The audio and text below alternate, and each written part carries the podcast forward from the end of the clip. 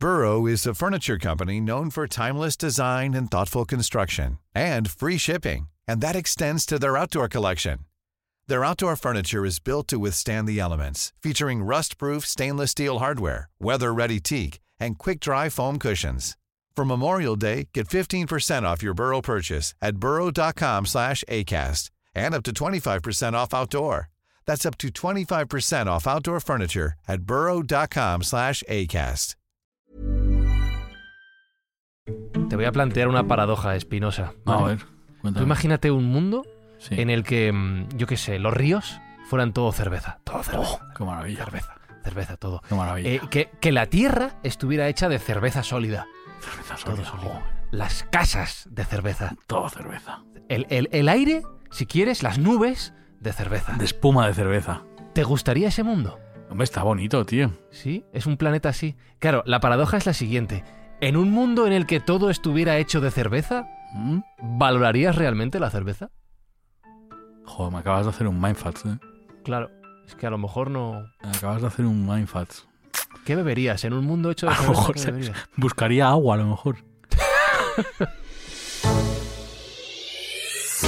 Buscamos los límites de la ciencia, el futuro de la tecnología, el alcance de la mente humana. Esto es Mindfats. Bienvenidos a Mindfax, donde cada semana buscamos los límites de la ciencia, de la tecnología y del amor por la cerveza, que también, también tiene un límite. Lo tiene. lo tiene. Sabes, Alberto Espinosa, que hay oyentes que no aprecian mucho que sigamos haciendo bromas sobre cerveza, ¿verdad? Ya, tío, es un tema controvertido. Sí, eso y las gafas. Y Ya, en los pues, últimos programas solo hemos hablado de sé, gafas pues y de cerveza. Escúchame, pues que se van a escuchar Coffee Break, tío. Allí no hacen bromas de nada. Gente seria, tío. Gente científica, muy científica, muy seria, que no hace bromas, tío. No hay bromas en Coffee Break. Es tu programa, vete allí.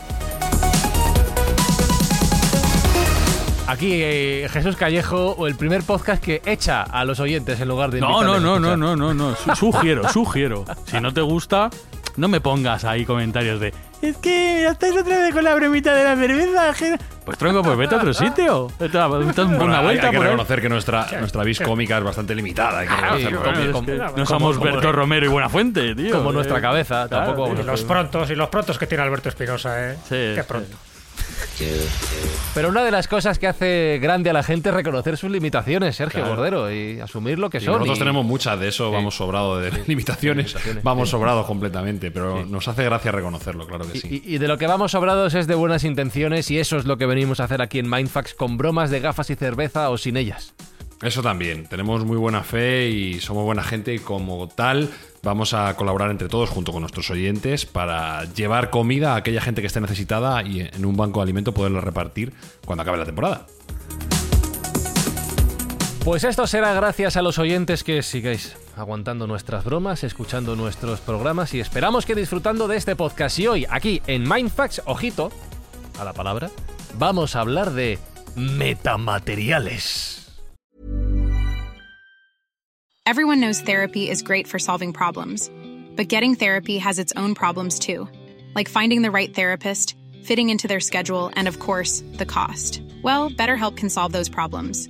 It's totally online and built around your schedule. It's surprisingly affordable too.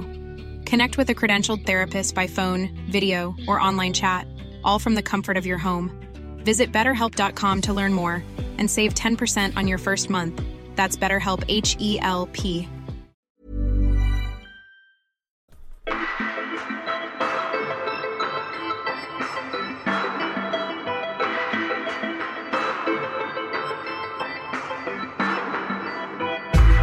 Y lo vamos a hacer con nuestro siguiente invitado al que procedo a saludar. Es investigador, es escritor, es divulgador científico, autor de varios libros como Secretos de Estado, Pactos Ocultos y Ultrasecretos de la Guerra Fría y de los diferentes tomos de la serie Expediente Rojas. Pierre Monteagudo, ¿qué tal? Bienvenido aquí a Mindfax, esta locura.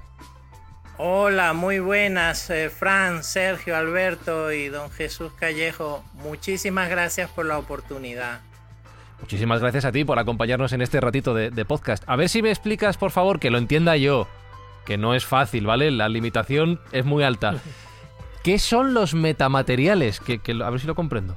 Bueno, eh, tienen una característica básica en común, porque los hay de diferentes naturalezas y con nombres muy exóticos que vienen a decir que la comunidad científica pues no está interesada o no puede explicar cómo es la estructura interna de esos materiales.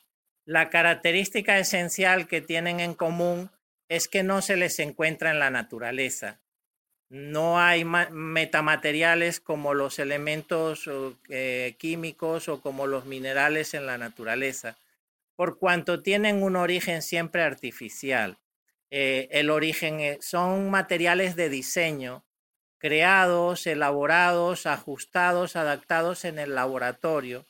Desde luego hace muchas décadas que trabajan sobre ello y solo muy recientemente, hace unos pocos años, se nos empieza a hablar de estos eh, supermateriales, metamateriales, que son pues realmente de creación mm, diseñados eh, en laboratorios científicos y adaptados, ajustados para tener unas determinadas y específicas propiedades que luego si queréis podemos explicar, entre ellas la invisibilidad, por ejemplo. E, e, eso ya revienta cabeza. Claro, por lo que estás contando, Pierre, estamos hablando de materiales inteligentes, tú lo has dicho, no se encuentran en la naturaleza, por lo tanto tienen un origen artificial, esto ya empieza a tener unas cualidades sorprendentes, pero lo que tú dices, ¿no? Por presentar unas propiedades muy extrañas, bueno, sobre todo a nivel magnético, muy inusuales, no es lo habitual, lo que encontramos en los materiales ordinarios,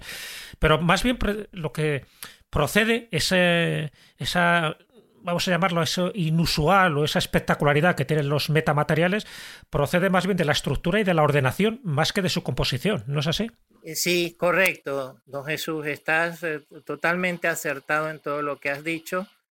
Eh, la expresión de sus propiedades exóticas, porque no solo son inusuales, sino que exhiben unas propiedades que no se ven en los materiales comunes y corrientes y que estos metamateriales lo que muestran son eh, auténticas propiedades eh, eh, que parecerían de buenas a primeras a alguien que no conozca el tema de, salidas de las películas de ciencia ficción pero la verdad es que muestran un comportamiento totalmente atípico con respecto a su interacción con las ondas electromagnéticas, en concreto con la luz visible, por ejemplo. Una de las aplicaciones más valiosas o que más se han perseguido durante décadas para, para un uso en seguridad y defensa es el de lograr con una hoja, con una sábana o tejido,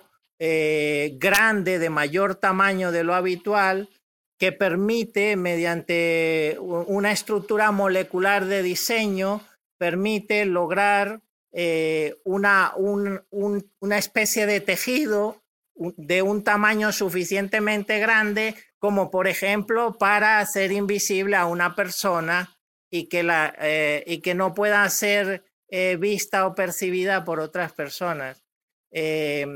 Por ejemplo, imaginaros un, soldado que en el campo de batalla puede ser invisible al, sistema óptico eh, cerebro, al sistema ojo-cerebro del resto de los soldados. Pues eh, las aplicaciones son inmensas en ese sentido. Bueno, y tan inmensas, ¿no? Está claro que las aplicaciones militares son más que evidentes. Bueno, luego comentaremos, ¿no? Algunas de estas aplicaciones en el futuro, porque a día de hoy creo que los metamateriales, todo esto de lo que vamos hablando, a día de hoy todavía no es una realidad tangible. Estamos hablando más bien de un futurible, ¿no? Sí es verdad que se han hecho cosas, sobre todo a nivel de, de la luz, ¿no? Ya sabemos que la luz tiene distintos componentes dependiendo de la longitud de onda, ¿no? Estamos hablando del infrarrojo, de la luz visible, de los microondas, pero tú lo, lo que dices, ¿no, Pierre? Si creamos una tela con estos materiales, haremos invisible uno, desde una pera a un edificio o a un ejército completo. Ahora os voy a contar una anécdota a colación de lo que dices, de que de momento no es tangible para lo común de los mortales, bueno, hace unos años, creo recordar que fue en 2015, participé en un congreso de nanotecnología organizado por una conocida medio de comunicación del ámbito de la seguridad y defensa en España y participé en el congreso de la nanotecnología en, en Madrid. Fueron varios días. Y allí fueron científicos estadounidenses, un par de científicos del Tecnológico de California, prestigiosos científicos españoles. Y también lo que más me llamó la atención fue la conferencia de un físico nuclear cubano formado en Rusia, que explicaba, ¿verdad?, que, mm, que lo explicaba de tal manera que se notaba que ya lo había comprobado experimentalmente. Y lo que explicaba es la capacidad de los metamateriales de, de un determinado metamaterial del cual no especificó ni el nombre, que podía, mm, que, cuyo, e, cuyo efecto sobre la onda de luz visible, sobre ese segmento del espectro electromagnético que conocemos como luz visible que nos permite ver las cosas, todo lo que nos rodea. Bueno, el metamaterial no interactúa el material del, del, manto de invisibilidad no interactúa con la onda luminosa de tal manera que la onda luminosa traspasa ese metamaterial y lo que se ve a los ojos de la persona que lo esté viendo más allá de o detrás del manto y detrás de la persona, por ejemplo, que esté cubierta con ese manto de invisibilidad, el observador lo único que va a ver es lo que hay justamente detrás de la persona que está envuelta en el manto de invisibilidad. Pero eh, es, la pregunta que la, gente se estará haciendo eh, escuchándonos es, ¿esto existe en algún punto hoy en día? O sea, es decir, ¿esto es una idea o existe ya algún indicio o realidad tangible que, lo explique realmente? No, es muy real. Esto es eh, ciencia de la actualidad y que ha sido desarrollada en laboratorios militares hace muchas décadas.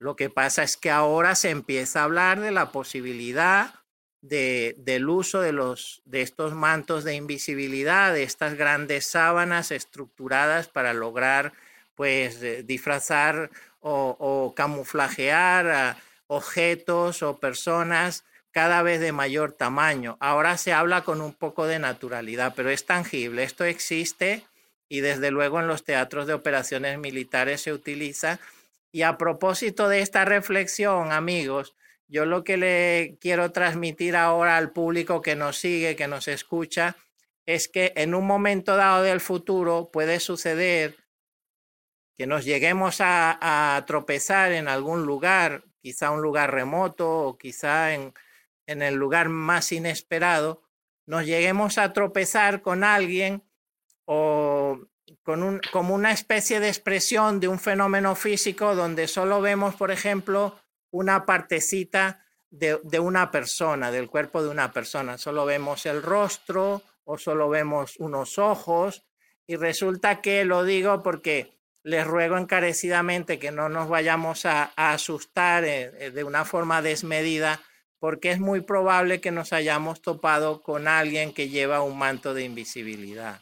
Escúchame, Pierre, a mí ya me estoy imaginando en Navidades al cuñado con un banto de invisibilidad escondido para gastarnos una broma. Yo no sé si queremos que la ciencia avance hacia estos derroteros. ¿eh? Esto de, la invisibilidad puede tener usos muy peligrosos y no hablo de militares. ¿eh? Muy peligroso. A nivel civil es altamente peligroso y yo recomendaría que nunca se comercializase a nivel civil porque la gente se puede esconder para pegar un susto de muerte a otro. Quita, quita. Quita, quita, quita. Hace una, broma, pero, pero que le pueda dar un ataque cardíaco. Tú imagínate, imaginaros amigos que vas por la calle y de frente te llega alguien con el manto y que solo, le, solo le ves la cuenca de los ojos. Que te llega espinosa. Ya ves. es, peor, es peor verme. ¿eh? Pero, pero, pero una pregunta, estamos hablando mucho de un metamaterial eh, con esta cualidad, según nos cuentas, esa invisibilidad, pero me imagino que habrá otro tipo de metamateriales que no tengas, que tendrán otras cualidades diferentes, ¿no? Eh, sí, les ponen nombres muy raros, el fotónico, eh, zurdo de doble negativo, medio zurdo, de plasma, todo eso es para disimular el hecho de que no pueden hablar de cómo es la estructura interna que han logrado eh, si es una sola capa de, de, átomos de grafeno, por ejemplo, o si la estructura, o si la estructura interna es de otro tipo de material. Te hablo del grafeno porque prácticamente es eh, eh, el único metamaterial del cual tenemos uh, noticias y que es una sola estructura de átomos de grafeno, una sola, una sola hoja, una sola capa de átomos de grafeno dispuestos hexagonalmente y que el resultado que se obtiene es una superdureza nunca antes vista que son cientos de, cientos de, el material resultante es cientos de veces más, más duro y resistente que, que, el, que, cualquier acero. Que el diamante, por ejemplo, que es el, que es el más duro, ¿no? Que se conocía hasta ahora. Y aquí, Sergio, aquí en Mindfax somos muy fan del grafeno. Somos. Yo, bueno, del grafeno, grafeno lo manejamos en nuestro día a día. Nosotros, el grafeno está, vamos, muy, muy constante. Acerca de, los de estos metamateriales, yo he leído algunos usos que también son muy interesantes. No sé si hoy es el mejor día para hablarlo, pero he leído que mm, hay una aplicación que a mí me encanta que se llama la lente de sonido. ¿Cómo? La lente de sonido. Explícame esto, por la favor. La lente de sonido es un, un altavoz pasado por un metamaterial en el cual puedes enfocar sonido directamente como si fuese un haz de luz. ¿Vale? Y bueno, pues eso ya hay pruebas de laboratorio que se están realizando. Yo tuve ocasión en un momento determinado en un CES de, de escuchar un, una demo de, de, este, de, este, tipo de productos y la verdad que era bastante sorprendente porque eh, la habitación estaba en silencio hasta que tú movías la cabeza hasta en, cierta, en cierto punto con lo cual se oía muy nítidamente en la zona donde estaba apuntando esa lente de, sonido, pero si apartabas la cabeza tan solo 30 centímetros para allá no escuchabas nada. Y eso se hacía también con metamateriales eh, que filtraban el, el, sonido de los altavoces, lo cual, bueno, pues tiene también aplicaciones, imaginaros eh, a nivel publicitario, ir por la calle y escuchar exclusivamente a aquella persona que están dando el, las ofertas de la tienda por la que va pasando, o bueno, pues cualquiera de los otros usos civiles que podamos pensar en darle. No sé si yo sí me gusta esa idea espinosa, ¿eh? que me puedan bombardear ya no solo con, con, imágenes, sino con sonidos directamente al oído. No, sí, no, no, pero estaba pensando, es curioso eso, tío. Eso ¿Sí? no, no, lo había oído yo. Yo tampoco, mira, pero vamos a hacer la prueba. Mira, vamos a la música la vamos a dirigir ahora directamente a los oyentes de Mindfax. Entonces mueve el cacharro ahí, dale, dale, voy a, dale, a ver si lo, a ver si lo oyen. A ver, ah, yo creo que ya, ¿no? ¿Está bien? Sí, pero mira, si mueve la cabeza. A ver, no está. No. A ver, ¿y, ¿y lo vuelves a poner? A ver, a ver. Ahora sí la oigo. ¿Pero si la quitas? No, ya no. Pero vamos a, vamos a, a dejarla. Pero a ver. Ya, ya está ahí. No, no, no. Ahí, ahí, ahí. Deja la cabeza quita. Ya, está, está. Que la tienes muy gorda, tío. Ya, ya, ya. Joder, ahora. Que estar con la cabeza quieta, así. Eh, presentando un podcast sin poder mover la cabeza. Voy a mover la cabeza. ¡Raca! Ya está. Eh, Pierre, una pregunta sobre lo que has dicho al principio y un adjetivo que has utilizado. Has utilizado la palabra artificial respecto a estos eh, metamateriales, pero eh, en uno de estos casos, si no he entendido yo mal, tú cuentas que han sido descubiertos por las misiones Apolo en las salidas al espacio, con lo cual ya no estamos hablando de un material artificial, sino, utilizando la palabra más concreta técnica, sería más extraterrestre, es decir, natural pero de fuera de nuestro planeta. ¿Existen ese tipo de materiales? Eh, sí, sí, sí, esa ese es una pregunta fascinante. Y has dado un punto, es algo que me estremece porque amigos y amigas de, del programa y compañeros, ya a estas alturas, ya publicado el tercer libro, El Secretos de Estado, ya puedo confirmar que eh, hubo un desafío a los químicos más importantes de los Estados Unidos reunidos en la NASA para analizar, esto fue en el 69, eh, después de Apolo 11, para analizar las muestras de polvo y rocas lunares. Previamente se pensaba que habría pues eh, cierto grado de discrepancia entre los elementos químicos y los, materiales hallados en la Luna y lo que conocíamos en la Tierra para esos años, finales de los 60.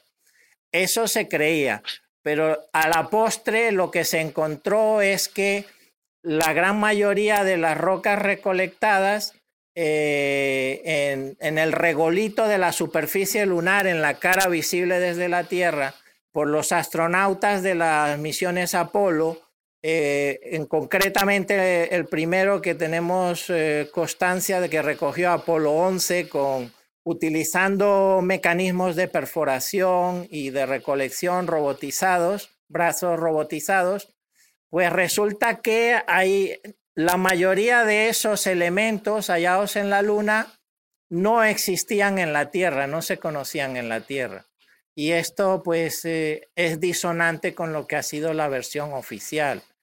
Y estudiando esos, eh, esos materiales de origen extraterrestre, obviamente, porque provienen de la Luna, que no existían para el momento en la naturaleza, en la Tierra, no se conocían, pues eh, se, les dio, se les dio la condición de, de materiales asimilables a lo que son las tierras raras, pero solo, solo, solo en apariencia por el nombre, porque luego estos materiales, estos elementos desconocidos procedentes de la superficie lunar, ni siquiera se podían insertar en la tabla periódica conocida por todos de aquella época, sino que explicaba el profesor Héctor Rojas, que es la fuente de esta información directamente desde, desde el interior de la propia NASA, el profesor Rojas explicaba que se necesitaba una tabla periódica tridimensional para poder insertar adecuadamente estos nuevos elementos desconocidos en, en la tabla periódica química de la Tierra.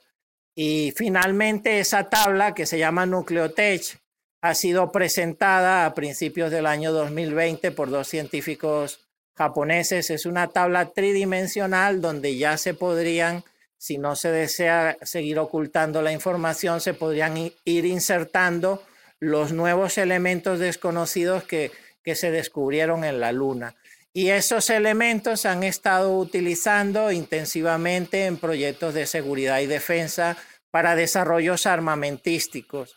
Son un tipo de elementos que ofrecen una, un comportamiento tan peculiar, tan exótico, tan sorprendente, que pueden ser utilizados, por ejemplo, como revestimiento ultra resistente de carros de combate, tanques, puede ser utilizado en naves espaciales para reducir el impacto de la fricción y del enorme calentamiento que se produce en la reentrada de la, de la nave cuando vuelve a la Tierra. Eh, se puede utilizar en, en aeronaves e, este tipo de, de elementos se pueden utilizar en aeronaves eh, invisibles al radar, lo que es la tecnología STEEL, por ejemplo. De recordad el, el famoso F-117A, que mayormente invisible a la señal del radar, eh, y los Sukhoi, los Sukhoi de última generación, cazabombarderos Sukhoi rusos de última generación. Bueno, en todos esos escenarios se utilizan este tipo de materiales para desarrollar tecnologías avanzadas de seguridad y defensa. Y ciertamente el profesor Rojas lo describe como un material muy especial, un material inteligente, eh, según la descripción que él da públicamente para una importante revista en el año 1976, lo describe como un material que es inteligente, que tiene memoria de forma, que tiene una fuerza de restauración, es ultraligero y ultraligero es prácticamente no pesa nada, se puede doblar y recuperar su forma original porque tiene la memoria de forma. Eh, es decir, un material sumamente extraño, exótico, inhabitual y que parece sacado de la ciencia ficción, pero que por otro lado nos conecta con el caso Roswell, Curiosamente, la descripción que da el científico encaja perfectamente con lo que, con lo que hemos conocido como testimonios recabados en el, en el lugar de, del estrellamiento mm, en 1947, donde se recogieron muchos fragmentos de un material que encaja 100% con la descripción que da este científico y que se recogieron muchos fragmentos de material de ese metamaterial de origen exterior, de origen extraterrestre que quedó allí. Eh, bueno, quedó allí a disposición del que lo quisiera coger en, en, el desierto de Nuevo México, pero al final, pues llegó el tío San, montó su teatro de operaciones y lo confiscó todo, o casi todo. lo que, lo que estás diciendo, fíjate, es uno de esos episodios ufológicos claves ¿no? dentro de la historia de la ufología moderna, que empieza en 1947, casi a la par ¿no? de cuando Kenneth Arnold ve esas naves que las bautiza así como platillos volantes, y es cierto que siempre se habló de la captura de esa nave, que luego la versión oficial dijo que era un globo sonda, en fin, un globo aerostático, que ese material pues tenía un origen conocido, pero siempre hubo un elemento de secretismo alrededor de todo eso, ¿no? De lo que se pudo haber estrellado en Roswell en 1947. Pero todas esas superaleaciones, en fin, diseñadas con materiales desconocidos, tienen un nombre, ¿no? Que parece que se llama Saturnus. ¿Por qué se le da ese nombre tan peculiar? Ah, sí, sí, sí. En esas declaraciones públicas del astrofísico, matemático de la NASA, Héctor Rojas, que os comentaba antes, pues le pone nombre a ese metamaterial, le llama los Saturnos.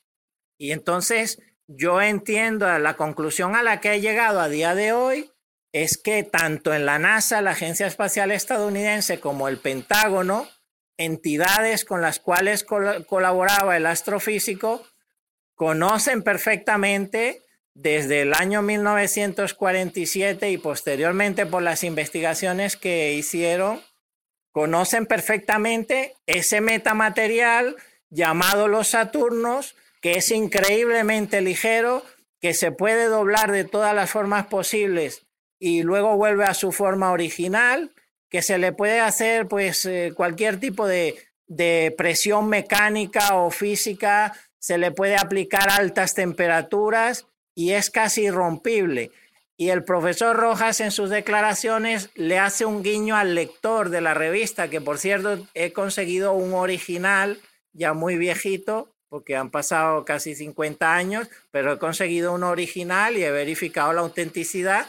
Y el guiño es que el profesor Rojas dice, es tan duro que ni un tractor lo rompe. Y eso a mí me lleva también al Teatro de Operaciones de Roswell, donde fue informado y surgieron testimonios de personas, al menos inicialmente, donde decían incluso que un ranchero en su tractor había remolcado una nave discoidal. Entonces es llamativo, es una coincidencia interesante y yo diría que más que una coincidencia es con la información de primerísima mano que tenía el astrofísico, hace un guiño al lector donde conecta la descripción que él hace y que encaja perfectamente con la descripción de los materiales del material recuperado en Roswell. De tal manera que, y amigos, os puedo decir, por lo que yo me he informado a través de grandes investigadores como Stanton Friedman y como y en España el gran escritor don Javier Sierra, por lo que yo me he informado, les puedo decir, y luego conociendo las memorias geofísicas y las memorias geopolíticas y científicas de Héctor Rojas, os puedo decir que a día de hoy estoy convencido mm, que el mismo material que él describe con sus palabras tiene relación, está estrechamente vinculado con lo que se recogió en Roswell en 1947.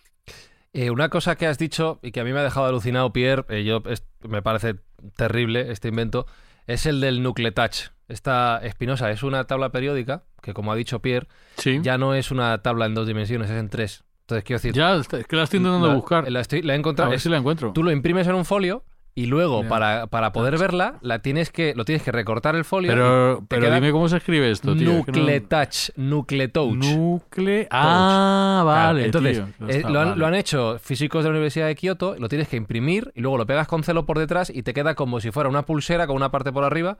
Que, ah, si yo no fui capaz de aprenderme la tabla periódica normal de toda la vida Tú imagínate aprenderme esto. Vaya, vaya Cristo. Que esto, que esto es terrible. Y además que no, que no se ordena por el, por el número atómico, se ordena por los protones en el núcleo, con lo cual ya, me revienta. lo que pasa es que haces, haces cosas manuales también a la vez que aprendes. Que se me da fatal también, con lo cual ya Joder, pues lo, tienes todo. Pero claro, eh, yo de toda, la, de toda la tabla periódica, yo me aprendí el hidrógeno, Pierre. Hmm.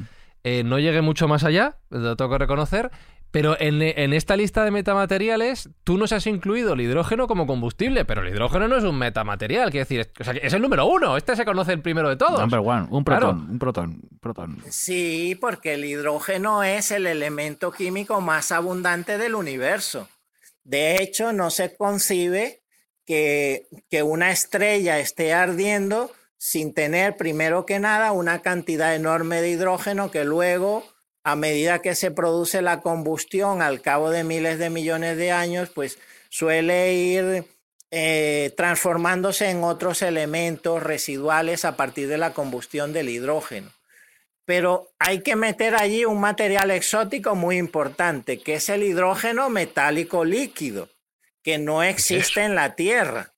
El hidrógeno metálico líquido fue descubierto a principios de los 80 por las misiones espaciales Voyager. En su viaje pasaron cerca de Saturno hicieron ese descubrimiento enorme de un material, de un elemento químico eh, sumamente exótico que, que, produce, de acuerdo a todos los estudios e investigaciones que se están haciendo en la Tierra, produce una energía limpia de de, pues, con un poder energético enorme que podría servir para abastecer las necesidades de todo el planeta Tierra, siempre y cuando ese hidrógeno en fase metálica líquida se pudiera, pues, eh, en el laboratorio se pudiera sintetizar, reproducir o producir en cantidades suficientes y con un sistema de almacenamiento adecuado. Bueno, ese hidrógeno metálico líquido ha, permanecido en el limbo del conocimiento científico. A la mayoría de personas, incluso científicos, que le preguntes, no te sabrán decir prácticamente nada del tema y resulta que en, el sobrevuelo que hicieron las, naves Voyager eh, en la primera parte de la década de 1980, fue descubierto ese. El comportamiento es un exótico, muy exótico. Fijaros, os lo resumo en lo siguiente. En la Tierra solo conocemos el hidrógeno molecular, que son dos átomos de hidrógeno unidos, ligados, vinculados mediante un enlace químico, H2, hidrógeno molecular. Luego está este hidrógeno que es hidrógeno normal, pero que debido a las condiciones internas en, planetas como Saturno y Júpiter, eh, ha tenido una transición de fase que lo ha llevado a convertirse del, gas que es el hidrógeno normal en, a tener un comportamiento, a convertirse en un metal líquido. Imaginaros pues lo exótico y lo increíble que puede resultar ver hidrógeno, que normalmente lo conocemos como un gas, convertido en un metal con un comportamiento líquido de aspecto brillante eh, y que circula internamente por todas las capas del interior de Saturno, generando una cantidad de energía enorme que es la que creemos a día de hoy que da lugar a la capa electromagnética que, que, que, protege al planeta Saturno o que rodea al planeta Saturno. ¿Y por qué es muy importante estudiarlo en la Tierra? El comportamiento de, ya lo hacen varios equipos, del hidrógeno metálico líquido.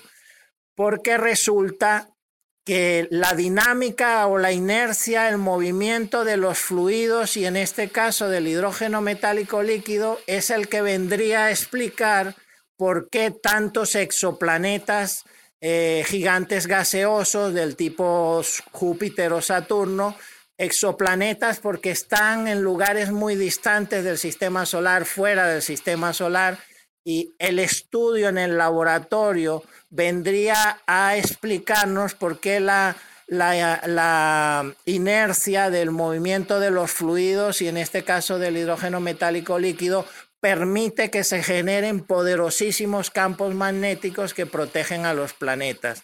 Y recordar que la Tierra es un ejemplo de ello, aunque no sea, aunque sea la Tierra em, eh, un planeta rocoso que no es de tipo gigante gaseoso como Saturno, pero es un ejemplo de planeta que tiene una cobertura, un manto un campo magnético. Cinturones de Van ¿no? Van Allen sería esos cinturones electromagnéticos. también, sí, sí. En su posición. que también... estoy, leyendo por lo que, por lo que cuentas, Pierre, eh, respecto a la Tierra, ya que dices, eh, te a la Tierra, he, abierto mi, documento fiable de, cabecera para documentarme.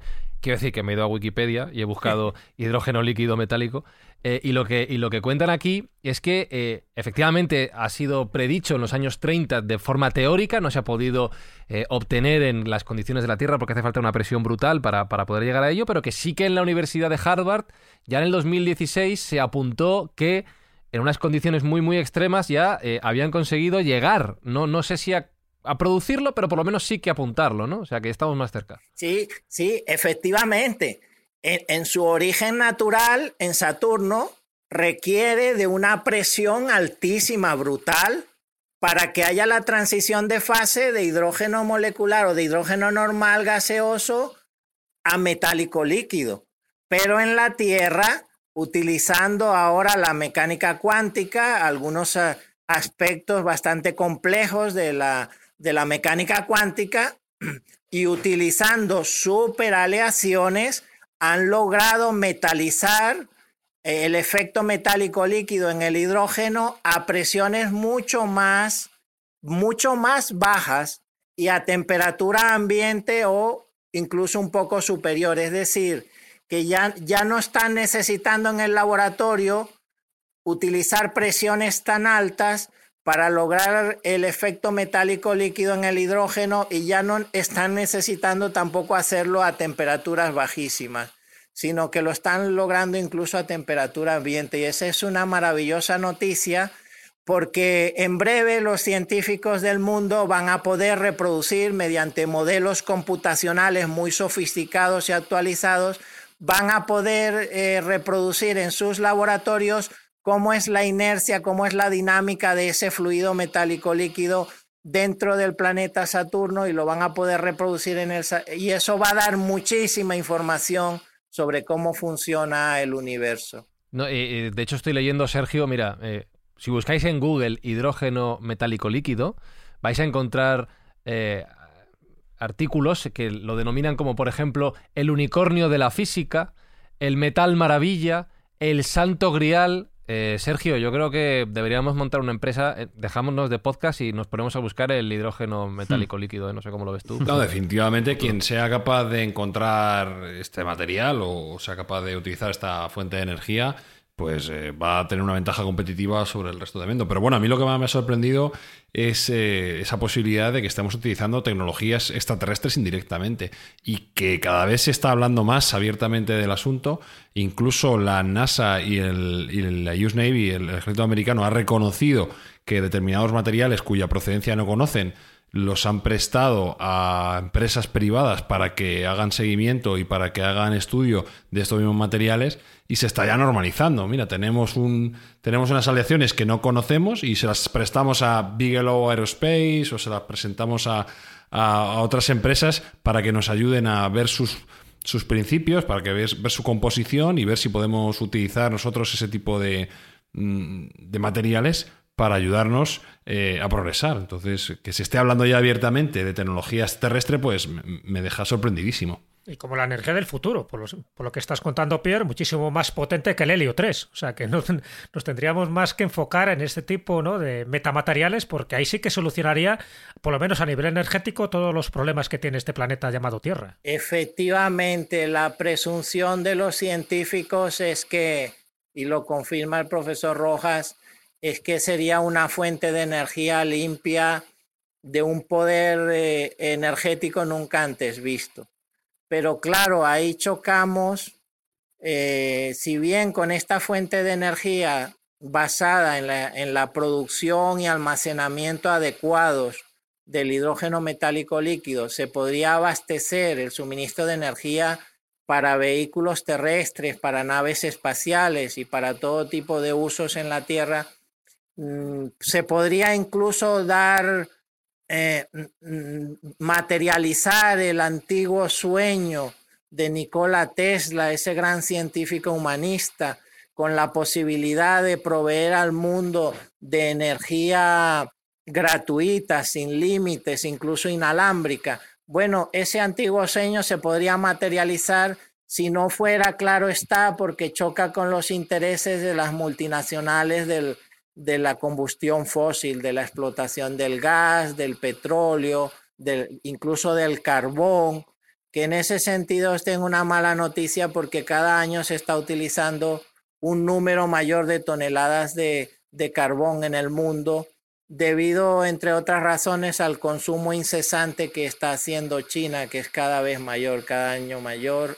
China, India, eh, Brasil, hay países que todavía consumen cada año más toneladas de carbón que junto con el petróleo y el gas, pues son el carbón sobre todo el más contaminante de, los tres. Y entonces, pues claro, eh, la evolución de la tecnología que nos lleve a usar energías limpias, en principio y durante la transición, durante algunos años, quizá décadas, choca frontalmente con los intereses de la industria del combustible fósil. suele pasar. Oye, has hablado mucho de esas eh, superaliaciones en la industria militar y también en la aeroespacial. Pero cuéntanos un poco, ¿qué consiste esa serie de aceros HI, ¿no? esos ejemplos de metamateriales que en breve esperemos puedan ponerse en práctica? Bueno, es una nomenclatura que nuevamente le otorgan como para comentar algo a nivel del público y entonces, para no decir que son metamateriales secretos de uso restringido, de los cuales no se puede explicar prácticamente nada, ni su estructura molecular de diseño, ni su origen, ni cómo han sido manipulados para, para tener determinadas características en el laboratorio. Y como no se puede explicar nada de eso porque se meterían en un gran problema, entonces los llaman HI, H mayúscula, Y mayúscula, un guion, le ponen 80, 100, 120 y así van clasificando, lo llaman una serie de aceros especiales porque realmente no pueden dar otros detalles porque son programas ultra secretos. Y eso se está usando la, la serie de aceros especiales, entre comillas, H mayúscula, Y mayúscula, se están utilizando desde los años 60 en la construcción de submarinos atómicos, eh, también se usan en las naves espaciales, en, la industria aeroespacial y en los, en los vehículos terrestres y aeronaves militares. Como casi todo, el avance tecnológico se usa primero que nada para pues aumentar la potencia destructiva del arsenal armamentístico y entonces que lo que aquellas, aquellas partes del arsenal que van quedando más obsoletas y anticuadas, venderlas a terceros países y hacer el negocio multimillonario que es el, el negocio que algunos ven en la guerra de la venta sin límites de, de armamentos. Bueno, pues es un poco como está funcionando el mundo y dentro de esto decir que hay, hay información disponible, por ejemplo, una superaleación de la que no conocemos más que su nombre, Astelloy X. X incluso, no sé, no lo encontrarás en internet porque está pues como muy oculto, e, es de difícil acceso, pues es una superaleación Astelloy X eh, constituida por elementos no declarados de lo que solo dicen y un poco pues para, no sé, para decir que informan algo que es superaleación de base níquel cromo, pero nada más. El resto de los componentes son ultra secretos y seguramente tiene también algún metamaterial de por medio. Me voy a quedar, Pierre, con una cosa que has dicho, eh, que estoy muy de acuerdo sobre el avance tecnológico frente a los intereses económicos y el uso de de esos combustibles y de esos materiales que ya están desfasados, que, que son cosa del pasado, que contaminan mucho, pero que interesa seguir explotando porque hay mucho eh, interés, mucha conveniencia económica por medio. El mundo avanza, pero no al ritmo que nos gustaría, no como a nosotros nos encantaría. Prueba de ello es la tabla periódica 3D que nos has dicho antes, que es de los peores inventos que he visto yo nunca. Me parece terrorífico para los niños en, las escuelas. Pero bueno, por algún momento hay que, hay que pinchar eh, esta rueda. Pierre Monteagudo, oye, muchísimas gracias por acompañarnos, por contarnos estas historias, por traernos estos conceptos a Mindfax, por, por reventarnos la cabeza, que es lo que nos gusta hacer aquí en el, en el podcast cada semana. Bueno, Fran, para mí, amigos, para mí ha sido un auténtico placer. Me he divertido muchísimo porque entro al, analizar este tema de los metamateriales, entro de lleno en el terreno de la divulgación científica, que es lo que me apasiona desde jovencito. Hace ya más de 20 años que solo me dedico al estudio de ensayos científicos y, y informes o artículos de revistas especializadas. Pues de allí mi tercer libro, Secretos de Estado, que lo que contiene es eso, pues una gran dosis de geopolítica y una gran dosis de descubrimientos en el campo espacial y universal. Y, y, con vosotros en este programa, yo diría que casi por primera vez he entrado de lleno en el terreno de la divulgación científica y me he sentido muy, muy a gusto. Muchísimas gracias. Muchísimas gracias a ti. Que está Espinosa, ¿qué, ¿qué estás mirando en Google, Espinosa? ¿Estás buscando cosas ahí? Sí, estaba buscando lo de la aleación esta, a ver si lo ¿Lo has, encontraba. lo has encontrado? Voy a encontrar una cosa, sí, no sé si será Busca, esto. Pero que es ultra No secreto, no lo vas a encontrar todo. En Google, en Google. Coño, pues está aquí en una página, no sé, Pues- no sé si será esto. ¿Estás que- seguro, de seguro que, de que- No, Eso es lo que tiene Internet, que ahora em- empiezan a publicar una cosilla y dice, bueno, la historia dice que esto fue pronosticado en los años 30, 40, 50 y lo están, lo están publicando ahora. Ya. Ya, yo lo que haría de todas eh, por si acaso, en el enlace que hay ahí, donde has pi- ahí no pinches, no pinches por si acaso, pues no sé lo que te vas a... No, no, si no voy a comp- no voy a comprar. pinches, tú no pinches. Gracias, comprar, Pierre, no un abrazo. Un abrazo, hasta pronto, hasta la próxima. Gracias, Pierre. Un abrazo.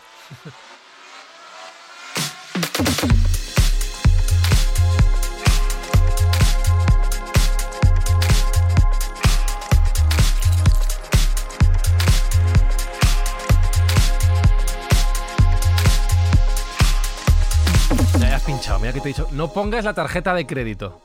¿Cuántos kilos Que quieres? no, po- que no pongas, que te van a hackear. ¿Cuántos kilos Que no quieres, pongas tío? tu mail. Mira. Lo, Eh, lo- la tengo lo de aquí. entrar con Google no lo uses, que no lo uses. Que no, hombre, que no es de Tiene fiar. un montón de, esa- tiene un montón de que cosas. no es de tío, fiar ¿eh? esa página. Uy, sí, de verdad, Jesús. 8,3 gramos por centímetro. Jesús Callejo, cúbico ¿qué hacemos de con este densidad. hombre? No hacemos carrera de él, ¿eh? Nada, venderle por piezas.